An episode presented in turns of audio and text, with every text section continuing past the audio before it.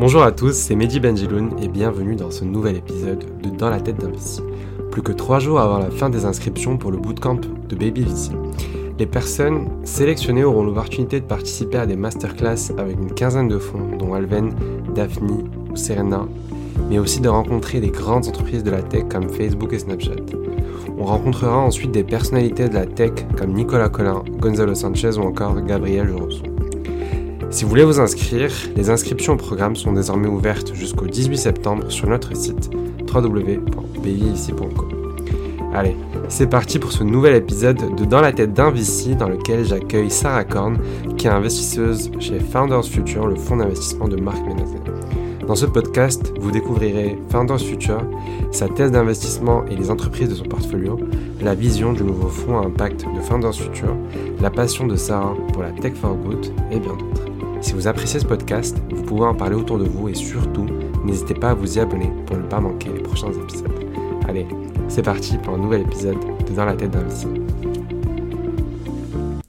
Bonjour à tous et bienvenue dans ce nouvel épisode de Dans la tête d'un VC. Aujourd'hui, j'accueille Sarah Korn, partenaire chez Founders Future, le, le venture studio créé par Marc Ménazé. Elle est aussi membre de Tech for Good France et Fight for Dignity, euh, qui, a été fondée par Laurence Fischer, triple championne du monde de karaté. Et euh, Fight for Dignity a pour vocation d'aider les femmes victimes de violences à se reconstruire. C'est exactement ça, non? C'est exactement ça. Bon, alors, je te, je te laisse te présenter, Sarah. J'espère que tu vas bien. Très bien, merci Mehdi. Euh, donc moi, je, je, suis Sarah Korn, j'ai rejoint euh, Founder Future en, en, mars dernier, juste au moment du, euh, confinement. Euh, j'ai travaillé euh, avant pour Ulule, la plateforme de financement participatif, donc plutôt dans, dans l'économie collaborative. Et avant, j'ai commencé ma carrière chez Planète Finance, donc qui est une ONG qui avait été fondée par Jacques Attali, qui développait des programmes de microfinance. Donc moi, je, je, viens un peu de cet écosystème à impact et, et j'ai rejoint Founder Future donc très récemment pour créer un nouveau fonds à impact qui va s'appeler donc Founder Future Good. Très cool. Est-ce que ben, du coup tu peux présenter euh, Founders Future euh, enfin, Quel est votre ticket d'investissement Quelles sont vos expertises De quoi vous vous occupez? Bien sûr. Euh, alors Founder Future, c'est euh, un fonds d'amorçage qui a été euh, créé par Marc Ménazé donc en 2018, qui a deux métiers. c'est d'abord un, un start-up studio, donc on crée chaque année from scratch une ou deux entreprises. Dans des secteurs qu'on connaît bien, où on voit, on identifie des segments mal ou peu adressés. c'est comme ça qu'on a lancé par exemple l'année dernière Épicure, la, marque que tu dois connaître, ouais, de compléments alimentaires, qui fonctionne très bien. Et on a notre deuxième métier, c'est notre métier de fonds d'investissement en amorçage. Euh, et euh, la philosophie de Founder Future, et, et moi ce qui m'a beaucoup intéressé quand j'ai rejoint l'aventure, c'est cette approche de business euh, angel plus plus. Euh, vraiment l'idée c'est d'être le premier euh, investisseur derrière les fondateurs, d'arriver assez tôt dans l'histoire entrepreneuriale et d'apporter évidemment du capital financier. Donc on prend des tickets entre 100 et 300 000 euros en fonction des, projets et d'apporter du capital humain, puisqu'on accompagne les, entrepreneurs sur trois volets qui sont, tu, vas le comprendre, mais euh, des, des, volets d'accompagnement très importants quand tu, quand tu démarres et que tu veux accélérer le go-to-market de ta boîte. Donc la stratégie commerciale, tout le business development, puisque c'est vraiment le, le, nerf de la guerre, le product market fit, avec cette idée de ne pas avoir le meilleur produit sur l'étagère, mais bien le produit qui correspond à ton marché. Et puis euh, le recrutement des talents, euh, puisque dans, dans, ces premières années de vie, euh, il nous paraît super important de bien s'entourer. Donc, ouais, euh, donc voilà, c'est cette volonté d'accompagner toutes, nos, toutes nos entreprises. Et donc toi, du coup, c'est quoi ton rôle chez Founders Future? Et donc moi, j'ai rejoint pour créer un nouveau fonds dont j'avais très envie de, de vous parler aujourd'hui, qui est Founders Future Good, qui est un fonds dédié à impact.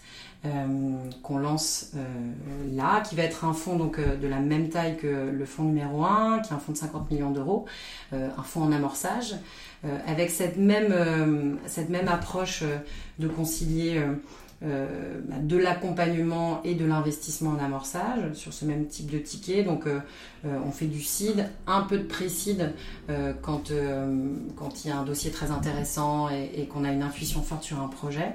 Et puis un peu de série A. et, on, aime bien accompagner bah, nos entrepreneurs vers leur premier tour de, en série A. Euh, donc euh, ce fonds, euh, comment il est né C'était vraiment la volonté de, de, Marc au départ et l'intuition forte qu'il y avait une nouvelle génération d'entrepreneurs à mission qui arrivait avec une nouvelle façon de voir le business, plus engagée, des modèles plus durables, d'autres questionnements, d'autres façons de faire qui venaient vraiment challenger, challenger Thunder Future en tant que fonds. on a vu arriver dans le deal flow beaucoup beaucoup de, de business à impact. Euh, très très intéressant. On a d'ailleurs via le fonds numéro 1 euh, investi dans, certains business à impact, dont euh, Yuka, que, que, tout le monde connaît. qui est clairement un business impact et qui, qui est voilà, vraiment impact natif. on a investi aussi dans des, des, business comme La Fourche, le magasin bio en ligne, comme Zenride qui fait du, de la location de vélo en leasing pour les collaborateurs de grands groupes d'entreprises, etc., etc. Donc on a accéléré euh, l'année dernière beaucoup nos investissements à impact. Euh, mais avec l'envie et la conviction qu'il était nécessaire de, créer un fonds dédié euh, qui s'adresse uniquement à ces entrepreneurs qui placent vraiment au cœur de l'ADN de leur projet la volonté d'impact positif. Ça, c'est très important. Et la volonté de les accompagner aussi sur leur trajectoire d'impact.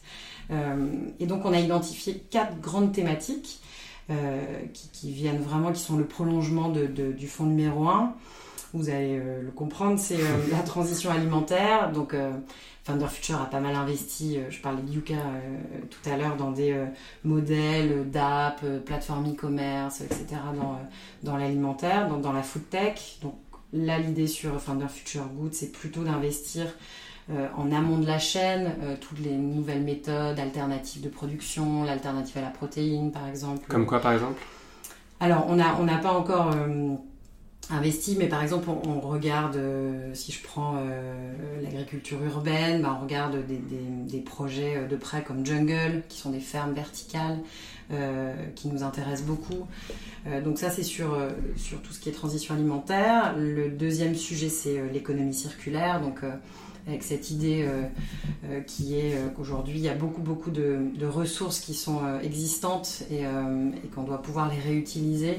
On a fait un premier investissement dans une entreprise qui s'appelle Scale, qui est un super business qui récupère des écailles de poisson, qui les transforme pour en faire un matériau euh, pour euh, utiliser dans le design d'intérieur, qui est un matériau très très beau, totalement naturel, où on peut ajouter des pigments naturels euh, pour coloriser le, matériau. Et c'est magnifique. donc très très très très beau projet. Donc ça c'est sur l'économie circulaire.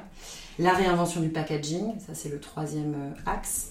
avec l'idée de se dire qu'on doit pouvoir trouver des alternatives au plastique dans les, dans les prochaines années et qu'il faut réussir à industrialiser euh, bah, tous ces nouveaux, nouveaux projets. Et le dernier sujet, c'est la mobilité euh, durable. Il y a des entreprises dans le packaging, juste par curiosité, qui toi t'inspirent et tu, vois des belles choses autour de toi qui arrivent autour du packaging? Il y a, euh, alors c'est un sujet très biotech. il, y a, il, y a, beaucoup d'initiatives des pays nordiques, des Pays-Bas sur tous ces, projets plus biotech. Nous, on a investi dans un projet qu'on aime beaucoup, qu'on trouve très intéressant, qui s'appelle Gringo, euh, qui propose euh, la consigne euh, en magasin ou pour la restauration collective. Donc comment est-ce qu'on peut consigner son déjeuner et pas réutiliser en permanence des, bah, des, assiettes, du plastique, du plastique, etc. Et, travailler sur le jetable. Donc ça, je trouve ça très, très intéressant. En France, il y a un projet qui s'appelle Loop, justement sur ce sujet de la consigne aussi, qui, qui se développe beaucoup. Donc donc il y a, euh, en effet, il y a, il y a beaucoup de, de, il y a beaucoup de projets. On a euh, sur tout ce qui est, par exemple, colis réutilisables, donc qui touche aussi bien le packaging que euh, le, carton. sujet, voilà, le carton. Aujourd'hui, on, jette énormément de, de, carton hein, sur tout ce qui est tous ces, ces, modèles d'e-commerce et c'est quand même une catastrophe écologique.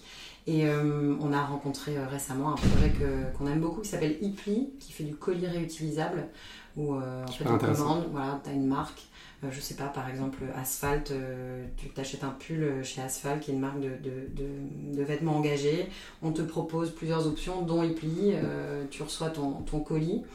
Totalement réutilisable. Et, une fois que tu as récupéré ton, ton pull, et eh ben, tu replies. Il y a un système de pliage hyper bien, bien fait où tu replies ton carton et tu le renvoies et le mets dans ta boîte aux lettres. Et, il est réutilisable combien de fois?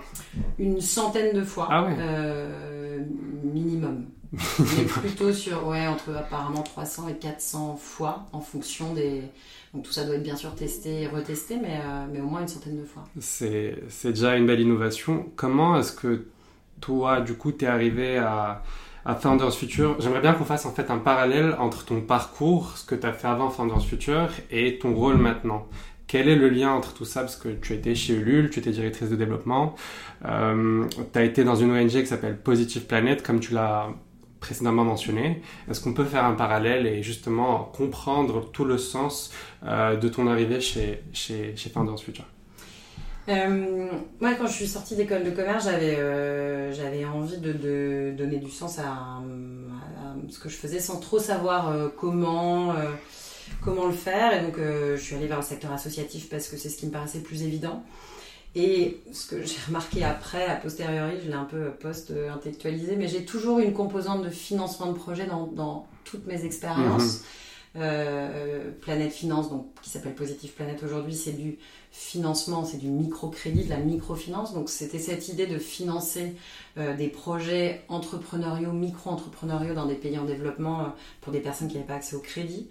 donc je trouvais intéressant en tout cas bah, d'aider au développement de, projets d'entrepreneurs. Sauf que dans ces pays, bah, l'entrepreneuriat n'est pas un choix, c'est un, c'est, voilà, il faut manger. Donc, euh, mais il y a du développement d'activités génératrices de revenus. Euh, le modèle associatif est un modèle qui présente beaucoup de limites. Moi, j'étais en charge de toute la levée de fonds, euh, d'aller chercher des, des mécènes, donateurs, grands donateurs, etc.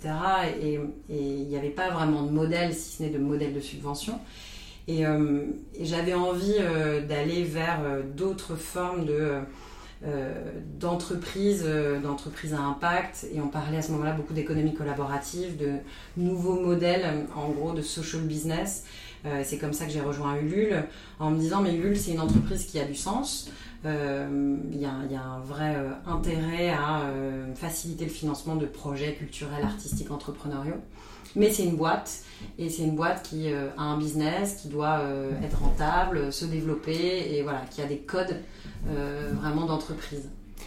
J'ai une question pour toi. C'est quoi l'impact euh, positif par rapport à ce qui s'appelait avant l'économie sociale et solidaire? Juste pour qu'on comprenne un peu la euh, définition des termes, quelle est pour toi la différence entre l'impact positif et l'économie sociale et solidaire? Il y, a, une question, il faut remonter un peu. il y a quelques années, quand ces structures, le secteur associatif ont parlé et qu'on a vu émerger euh, l'entrepreneuriat social, on a parlé d'économie sociale et solidaire.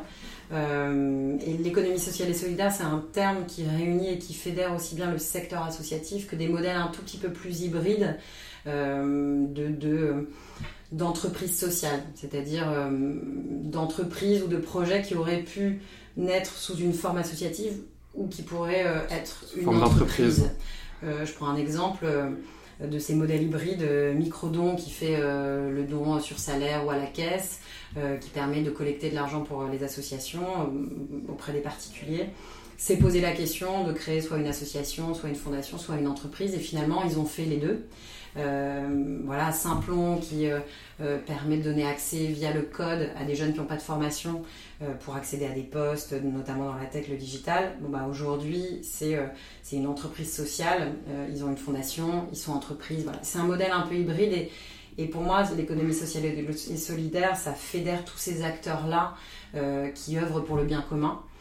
Et aujourd'hui, ce que je trouve moi assez intéressant, j'ai vu euh, émerger euh, ça sur, sur et, et, et, là depuis deux ans, il y a une accélération très forte de nouveaux types de projets qui sont des nouveaux projets entrepreneuriaux à impact, qui ont des vrais codes business, euh, avec des nouveaux profils, notamment des étudiants formés et sortis de grandes écoles, mais pas que, mais qui ont vraiment des logiques business et qui veulent y associer de l'impact positif quel qu'il soit, impact social, sociétal, environnemental, et qui viennent pas de cette, euh, cette, cet univers associatif, qui n'ont pas forcément d'expérience voilà, dans, dans, le tissu associatif, mais qui veulent faire du bien, notamment du bien à la planète, qui veulent accompagner la transition écologique.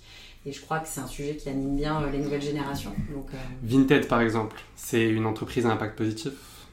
C'est une entreprise à impact positif. C'est euh, dans, le cœur de son projet, la nature même de l'activité. En effet, c'est de participer à une forme d'économie circulaire. Donc, euh, euh, moi, je crois beaucoup au réemploi, notamment sur le, vêtement, bien sûr.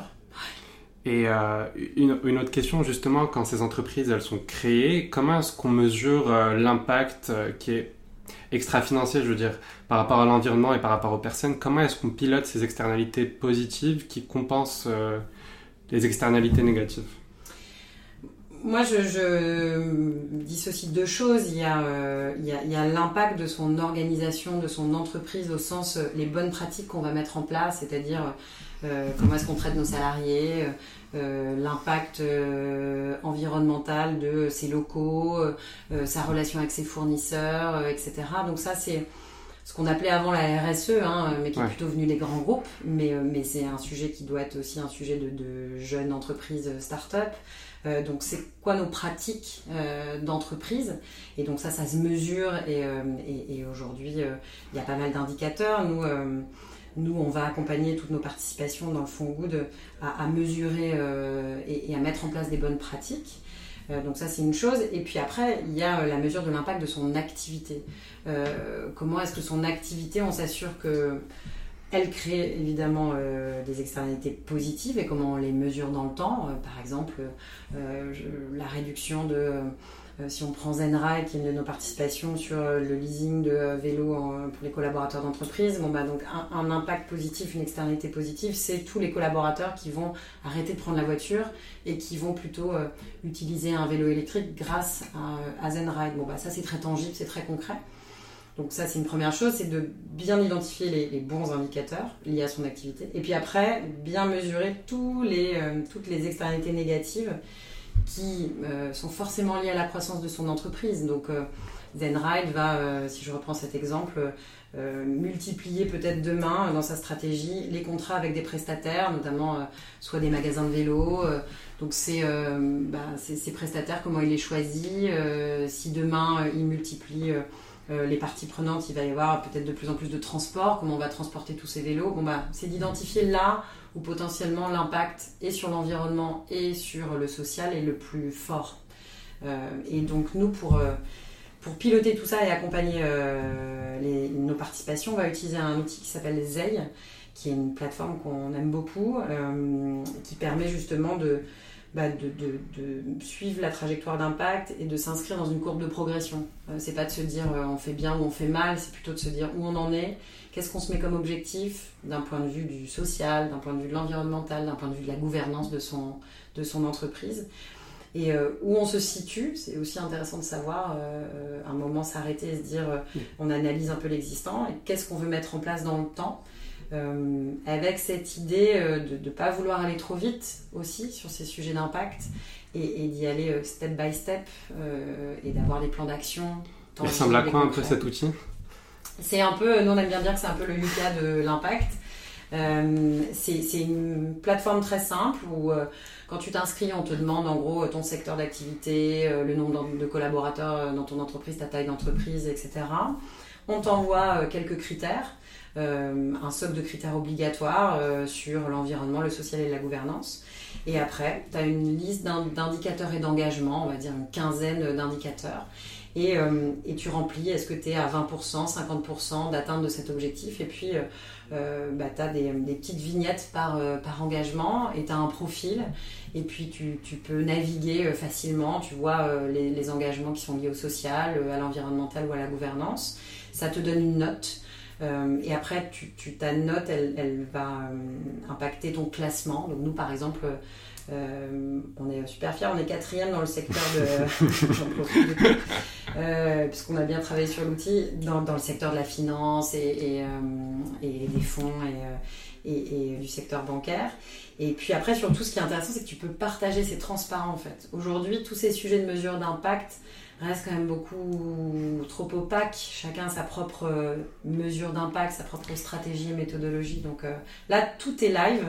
Euh, n'importe quelle, toute la communauté ZEI, n'importe quelle personne du grand public peut avoir accès. J'ai entendu parler de, de l'impact score de Cédrico. Est-ce qu'on peut peut-être en parler, détailler un peu ce que c'est c'est apparemment un indice public d'impact social et écologique transparent pour les salariés comme les consommateurs et consommatrices. Exactement. L'Impact Score, c'est euh, un outil d'évaluation d'impact qui a été euh, mis en place et lancé par euh, le MOVE. Le MOVE, c'est le mouvement des entrepreneurs sociaux, qui est un réseau qui fédère tous les entrepreneurs sociaux à impact, qui est coprésidé par Eva Sadoun, qui est la fondatrice de l'ITA, et, Jean Moreau de Phoenix. Et qui permet d'évaluer aussi bien des grands groupes euh, que des PME, que euh, demain des associations et des petites entreprises, avec une, une, une, méthode qui a été co-construite en intelligence collective avec tout le collectif du Move. nous, dans le réseau Tech for Good France, on a aussi contribué et participé puisqu'on fait partie maintenant du Move. donc c'est un outil assez engageant, assez intéressant pour aujourd'hui se positionner quand on est un grand groupe ou une start-up ou donc, euh, c'est un outil très euh, intéressant et très pertinent et on espère que le gouvernement euh, demain l'utilisera pour ses programmes. C'était un peu un des enjeux de, des dernières universités d'été du Move de la semaine dernière. J'ai vu ça, l'article est sorti hier sur Madines. Et, justement, c'est quoi aujourd'hui les plus grandes difficultés pour les startups à impact En termes de mesures d'impact En termes de mesures d'impact et en termes même de vie de, de croissance, etc. Alors, il y a un... Alors, sur la mesure d'impact, euh, pour terminer sur ce sujet-là, c'est pas évident quand on, lance une boîte de. Euh, parce qu'on a très peu de data, très peu de données, euh, donc de, de, mesurer son impact. L'enjeu, il est plutôt de se poser les bonnes questions, en fait, de, mettre en place les bons indicateurs de suivi. Ça, c'est une chose. de ne pas vouloir aller, comme je disais tout à l'heure, trop vite, de pas mettre en place trop de euh, choses trop vite sur euh, sur l'impact. Je pense notamment, euh, si je reprends l'exemple de Dipli, qui est un bon exemple, le, les colis réutilisables, c'est un matériau à base de plastique euh, puisque c'est très très compliqué de trouver aujourd'hui un emballage euh, qui soit euh, zéro plastique pour pas mal de raisons parce qu'il y, y, y a, peu de aujourd'hui de, de, fournisseurs qui le proposent dès lors qu'on veut passer à grande échelle parce que le e-commerce si Pli veut se développer il faut aller très très vite accélérer avoir des, des, des fournisseurs qui soient capables d'assumer voilà le passage à l'échelle. Donc donc voilà, il faut pouvoir aussi assumer, faire des choix, des arbitrages euh, qui, qui, encouragent le business. Et, euh, et là, elle se fixe l'objectif de revoir l'emballage d'ici euh, six mois, un an, et de faire régulièrement une évaluation bah, des fournisseurs de la place en France ou en Europe. Euh, donc pas aller trop vite, euh, parce que c'est important de concilier business et impact. Euh, ça c'est important. Et puis le passage à l'échelle. Nous, on, sait sur ce fonds Good qu'il y aura un peu moins de profondeur de marché que sur la, tech et le digital. Euh, il y a encore peu de, projets qui sont passés à l'échelle. Je parlais de euh, un des bons exemples qui est une success story, c'est Phoenix sur le gaspillage alimentaire. Bon, bah, il y a encore trop peu de Phoenix aujourd'hui euh, qui existent parce que l'enjeu, bah, c'est la taille de marché, c'est c'est les consommateurs, même s'il y a un engouement des consommateurs, une prise de conscience forte ça reste euh, voilà des communautés euh, euh, assez restreintes. On, c'est compliqué de, parler à l'ensemble de la population parce qu'il y a des barrières aussi de prix. moi, j'ai vu beaucoup beaucoup de projets qui proposaient des nouveaux produits, services qui se lançaient sur Ulule avec des prix très très chers. Donc il y a, il y a aussi un enjeu de prix. si tu prends un projet très intéressant que euh, qu'on a dans, dans, nos participations, qui est la Fourche. Bon, bah, la Fourche travaille sur, c'est un magasin ligne, magasin ligne de produits bio, travaille sur le prix. Euh, L'idée, c'est pas de proposer euh, du bio euh, très cher et qui soit accessible qu'à une partie de la population, c'est bien de rendre accessible le bio. Donc, et quid d'une entreprise comme Too Good To Go alors Too Good To Go, c'est bah, une entreprise qui est très très intéressante, qui est un peu sur le même modèle que, que Phoenix. Euh, au départ, c'est pas une entreprise française, hein, c'est euh, une filiale euh, d'une entreprise euh, qui est aujourd'hui une entreprise européenne. Bah, c'est super intéressant et, et, ça se développe très très bien. Alors en deux ans, elle a accéléré très fortement son développement. Et ce qui est intéressant, c'est que ça rentre dans les usages. Aujourd'hui, quand on va dans un restaurant, on a, on a le réflexe de bah, d'aller chercher euh, les, les, euh, les, invendus euh, des restaurants assez facilement. Notamment, on voit à Paris beaucoup d'étudiants qui font ça et, des, des, prix super intéressants. On sort du, du, bureau, on va, on passe devant des petits commerces. Voilà, c'est très très adapté à, à bah, ce, ce, ce public-là et ça marche très bien. Et c'est vraiment rentré dans les usages. Donc on, on, arrive aux, aux, questions de fin, Sarah. Euh, quel est pour toi le futur de l'impact en France et en Europe et aussi comment tu vois l'évolution des, choses dans les prochaines années? Est-ce que tu vois une accélération aussi qui est, liée au Covid? Euh, bah, je, vois déjà une très forte accélération euh, de, l'impact investing et, euh, on s'en réjouit. Il y a de plus en plus de, fonds qui se lancent, qui se développent assez peu qui financent quand même l'amorçage. Donc ça c'est un des gros enjeux et, euh, et nous c'est là qu'on veut, on veut se positionner euh, parce qu'on est convaincu que demain si on veut avoir des modèles qui passent à l'échelle de business à impact, il faut, euh, il faut investir dans l'amorçage, il faut investir au démarrage de ces boîtes pour les aider à accélérer et à passer à l'échelle. Donc ça c'est le gros gros enjeu. moi je vois euh, pour moi, le, futur de, de, des business à impact, c'est évidemment euh, la transition écologique. Je, crois qu'il y a beaucoup, beaucoup de modèles qui sont en train de s'inventer, de se réinventer et qui seront euh, les, les, modèles de demain. parle de, si je prends l'exemple de dans l'économie circulaire d'un bag market, bon bah c'est formidable, euh, c'est formidable, l'accélération. Euh, Aujourd'hui tout le monde connaît, c'est, on comprend très très bien euh, l'impact, le sens de, de l'entreprise et, et c'est pas au détriment du service. Et je crois que ça c'est hyper important, c'est que l'impact, ces business à impact doivent proposer une qualité forte de service, de produits, parce que euh, même si on est engagé, même si on est sensible euh, à la transition sociale et écologique, euh, on, on, a envie d'avoir un niveau de, de, service, etc. Donc ça c'est important. et puis la question des, des, prix aussi, que ça puisse être accessible à tous. je crois que c'est super important. Et euh, et, voilà, et le, futur, c'est euh, de réussir vraiment à concilier euh, business et impact, en fait, et d'aider tous ces entrepreneurs à passer à l'échelle d'un point de vue européen. Justement, quels sont les fonds en France ou en Europe qui ont une thèse tournée impact positif? Alors, il y en a, euh, il y en a quelques-uns. Alors après, des, fonds à impact, des vrais fonds dédiés, il y en a, assez peu aujourd'hui. En France, les plus connus, euh, ce qui est assez intéressant, c'est que l'impact investing est né euh, plutôt de, de d'entrepreneuriat féminin parce que bah, Fanny Picard a monté Alter Equity, qui est un des, des, premiers fonds à impact de la place, et Laurence Ménieri a monté Citizen Capital. Euh, donc ça, c'est deux fonds euh, qui étaient deux pionniers euh, en France. Et puis, il y en a de plus en plus. Il y a eu beaucoup de fonds qui finançaient plutôt l'entrepreneuriat social. Hein. C'est vraiment né au départ de ça, de l'impact social. Je pense à Mirova notamment. Aujourd'hui, on voit émerger de plus en plus de fonds qui financent la transition écologique, euh, Swen, Demeter, qui sont sur ces sujets-là. Donc ça se multiplie et et c'est plutôt un signal positif. Et mis à part les fonds, est-ce qu'il y a des subventions gouvernementales, une aide de l'État, etc. Alors il y a, y, a, y a, de plus en plus d'aides. De, d'aides. Alors après il y, a des, il y a des agréments. Euh, une entreprise peut avoir l'agrément ESUS et bénéficier euh, de, de, de, certaines aides et accompagnements. Euh, euh nous, on a quand même beaucoup d'entrepreneurs qui, euh, qui, qui, demandent, et de business impact, euh, qui demandent la bourse French Tech. Euh, donc il existe de plus en plus là euh, de subventions en fonction de la nature de son projet et en fonction de, l'ancrage territorial. Ça reste quand même les subventions aujourd'hui euh, restent quand même au niveau bah, des territoires régionales. Donc c'est important aussi quand on se lance de, de, réfléchir où est-ce qu'on se lance et d'aller chercher des subventions auprès des collectivités territoriales. Super. Euh, avant de terminer, on est dans les bureaux? De Founders Future. un lieu assez sympathique euh, qui a été justement créé pour euh, accueillir vos, participations. Est-ce que tu peux parler un peu de ce lieu? Euh, Pourquoi est-ce qu'il a été créé? Quel est l'ADN, etc.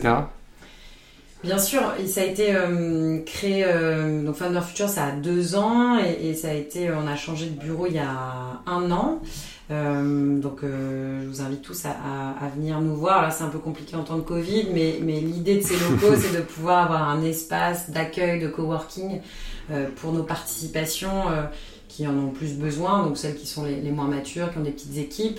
Euh, notamment quand on fait du, du pré-amorçage, euh, c'est souvent intéressant d'avoir euh, bah, certains, certains fondateurs, entrepreneurs pour faire de l'intelligence collective, les croiser à la machine à café, monter des petites réunions, que ce soit assez interactif et, et ça marche très très bien. on faisait avant le, le, Covid beaucoup d'événements dans les locaux. Euh, Founder Future, c'est aussi une communauté euh, où on invite régulièrement nos partenaires, nos LPs euh, à euh, intervenir sur des sujets très opérationnels, très concrets euh, qui peuvent intéresser nos, nos entrepreneurs. Donc c'est vraiment un lieu de, de, rencontre, de création de liens sociaux, de création de valeur et d'interaction entre, entre l'équipe de Founder Future et les participations. Et comment tu visualises justement le futur de ce lieu en, raison du Covid? Enfin, C'est un, un, peu compliqué en ce moment d'accueillir des événements comme tu le dis. Est-ce que ça a toujours... Euh... Enfin. Je te laisse terminer parce que j'y réfléchis. Et... On n'est on est pas trop pour le full remote, donc euh, euh, on croit un peu au, au mix, c'est-à-dire euh, on est sur des métiers euh, dans l'investissement et, euh, et, les entrepreneurs qui lancent leur, euh, leur boîte, on a besoin de se voir, on a besoin d'échanger, on a besoin d'intelligence collective. Donc, donc l'idée c'est de mixer, c'est d'avoir un à deux jours de télétravail pour les équipes chaque semaine et les participations sont, font un peu la même chose, donc on puisse alterner mais garder des moments, des temps d'échange, alors en respectant bien sûr tout le, protocole sanitaire et la distanciation sociale. Et on arrive à le faire très bien. Euh, évidemment, les événements, euh, on va plutôt les faire, euh, les faire en visio et, les, décaler. Mais c'est vraiment un lieu d'échange, d'interaction et, et on veut garder cet état d'esprit et cette culture d'intelligence collective. Super. Sarah, j'ai une dernière question pour toi. Ça fait désormais quelques mois que tu es ici. Qu'est-ce que tu aimes le plus sur ton métier? Ce que j'aime le plus, c'est euh, rencontrer des, euh, entrepreneurs. C'est ça qui est euh, passionnant et de, voir émerger toutes ces idées, cette créativité entrepreneuriale, de rencontrer toutes ces personnes différentes qui ont des, des parcours et, et, dans le business à impact, j'ai l'impression que c'est encore plus riche parce qu'il y a des personnes et des personnalités qui viennent de mondes très très différents, que ce soit, euh, je parlais, euh, l'économie sociale et solidaire, que ce soit euh, des étudiants de secteurs très différents, que ce soit des ingénieurs, parce qu'on a des sujets de plus en plus techniques, notamment sur la transition écologique, etc. Donc c'est moi ce qui me passionne le plus, c'est de rencontrer les gens et c'est de, de, participer à leur et, et d'apporter vraiment une brique et, et, et, participer à leur aventure entrepreneuriale. Et pour moi, c'est euh, en tout cas être euh, VC et gérer ce, ce nouveau fonds Impact, c'est une vraie aventure entrepreneuriale. Super. Bah, on espère le meilleur pour ce, pour ce nouveau fonds à impact. Merci beaucoup Sarah, c'était un plaisir de discuter avec toi. Avant de terminer, comment est-ce que les entrepreneurs peuvent-ils rentrer en contact avec toi? C'est très simple. Euh, les entrepreneurs peuvent m'écrire sur mon email. Donc c'est sarah.founderfuture.com. Euh, J'essaye d'être euh, super réactive aussi sur les réseaux sociaux, notamment sur, euh, sur LinkedIn. Donc euh, n'hésitez pas. Et, et, nous, on est toujours ravis d'échanger, de, de, rencontrer, de rencontrer des entrepreneurs. donc, donc avec plaisir. Super. Merci beaucoup, Sarah. Merci, Mehdi. C'est la fin de ce nouvel épisode de Dans la tête d'un VC. J'espère qu'il vous a plu, vous a permis d'en apprendre davantage sur le VC et les personnes qui le composent. Merci beaucoup à vous de l'avoir écouté et si vous avez aimé cet épisode, n'hésitez pas à vous y abonner pour ne pas manquer les prochains. Si vous avez aimé ce podcast, vous pouvez le noter, le commenter ou le partager sur les différentes plateformes ainsi qu'en parler autour de vous. Si vous souhaitez en savoir plus sur le VC et comprendre ce qui fait ce métier, vous pouvez vous abonner à la newsletter de Baby VC que je coécris chaque semaine en tapant Baby VC sur Google ou sur LinkedIn.